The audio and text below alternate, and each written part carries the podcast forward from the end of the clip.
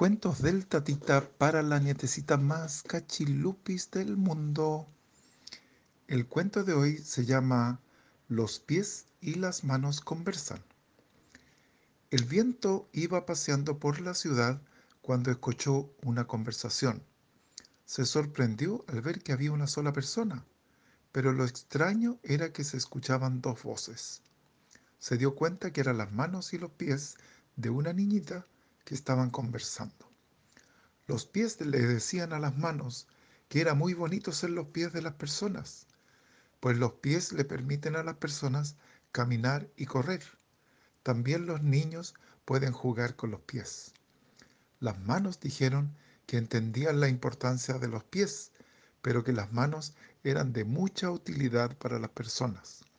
Con las manos, las personas podían tocar instrumentos, los médicos podían operar a las personas y las niñitas podían abrazar y tocar.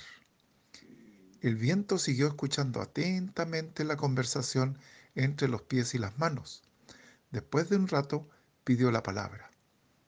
Les dijo que ambos órganos eran muy importantes para las personas, pero que antes que necesitar uno u otro, las personas requerían tanto los pies como las manos. Por eso había que cuidarlos, mantenerlos sanos y limpios.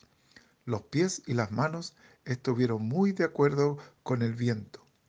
Los pies empezaron entonces a caminar y las manos le pusieron el sombrero a la niñita, quien alegremente se despidió del viento. Y este cuento pasó por un zapatito roto y mañana te cuento otro, querida nietecita.